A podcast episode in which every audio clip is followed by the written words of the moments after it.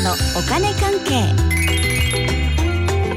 この時間はお金についていろいろな話題を教えていただきますファイナンシャルプランナーで社会保険労務士の川辺紀子さんですよろしくお願いしますはい、よろしくお願いします。先週は来年度の公的年金の額が発表されましたということで教えていただきました今日はどんなお話ですかはい、今日はですね、先週話題になったリスキリング、リスキリン グ、リスキリング、リスキリングリスキリング、え、何どういう発音がいいのかわかんないんですけどね。まあ、この言葉がね、あの飛び出しまして、はい岸田総理がももう大変な批判をね浴びているという感じで、そんなにこの言葉どうですかね世の中中にもともと出回ってましたいやー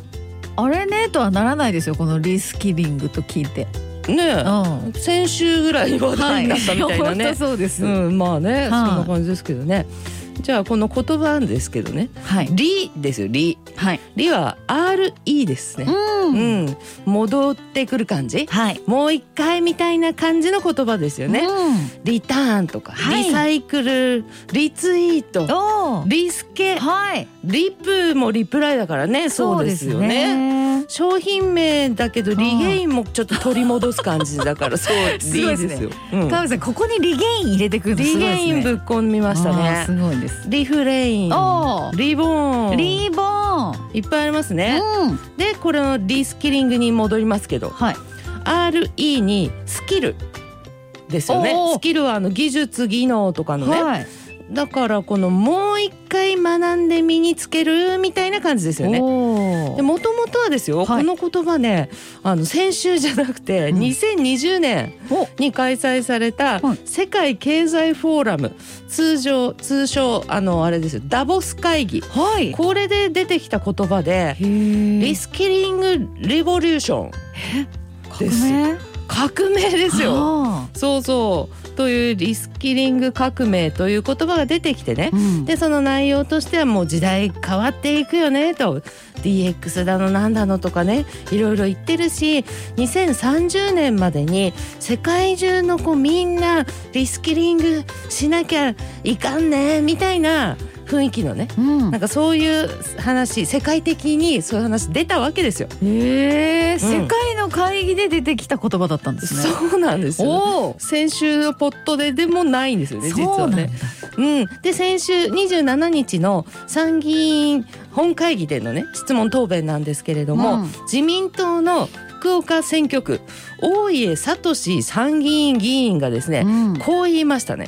産休育休中のリスキリングでスキルを身につけたり学位を取ったりする人を支援できればキャリアアップが可能になることも考えられるっていうね。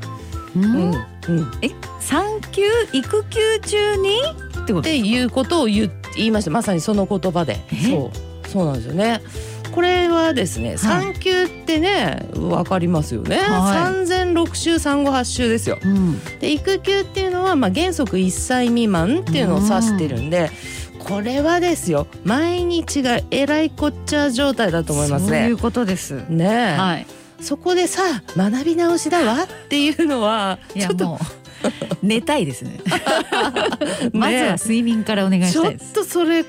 えにくいですよね。いはろいんな意味で考えにくいですよねう。ん。ねえだからこの大家議員もまあね単にリスキリングの支援って話でよかったかなっていう気するんですけれども。うんなんかいろんなものをぶっこんじゃったんでしょうね世の中が今応援したいものとかをああ、なんなかるまあほどね。ちちょょっっととよよかれフレーバーでちょっと出してちょっみたと感じこでうぶっすか。込みすぎたのかしうん何なのかよくわかんないですよねあのそれはね。うん。でそもそもね産休育休の目的っていうのは、母体の保護だったりとかあとは子どもの、ね、養育だったりとか、うん他のことなんかやってる場合じゃないから休業っていうことなんですよね。そういうことですあよ。の休暇と違うんですよ休業って法律的にもそうですよ全然違いますからうね。ん、うんこれ以上仕事は持てないと思いますけうどんね。う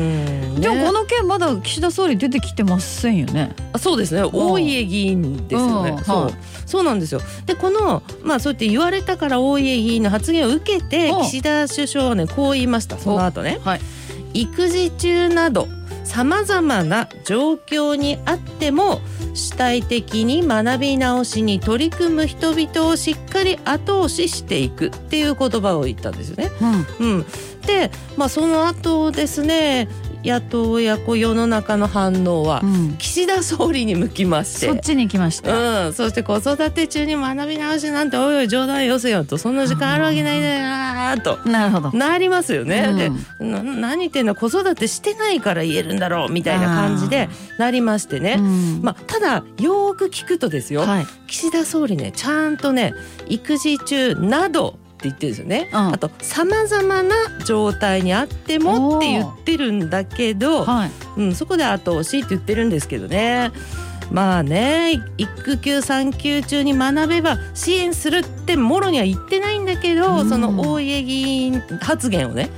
拾ったばっかりに突っ込まれまくりですよね。うんいやでもね私が思うにね、岸田首相もねあれなんかそのまま読んでるのか知らないですけど、あの場でですよ、はい。こう言うべきだったと思う私がそれ書いた人ならはい。育児中などまに学び直しをするのはちょっと難しいと思いますけれどもと主体的に学び直しをねする人そういうのに取り組む人々をしっかり後押ししていくっていう感じで言えばいい少しねそれです。まさに。ね大江議員にこうやんわりとツッコミを入れつつ同じ趣旨のことをっていうもうこれですよ。えねえ突っ込むのはさそう突っそう込そうまれる立場になる前に自分で突っ込めばよかったですよねそうです岸田さんねもね。 はい。さんって言っちゃったよもう 隣のおじさんみたいに言っちゃった よ。ねえですよね。うんということでまあ本当読んだのかわかんないんですけど結局火の粉をかぶっている状況でうこんう釈明なんかもしてましたけど、ままあ、もしかしたらすごいいろいろ読むと大家議員をかばったんですかねフォローしたんですかね。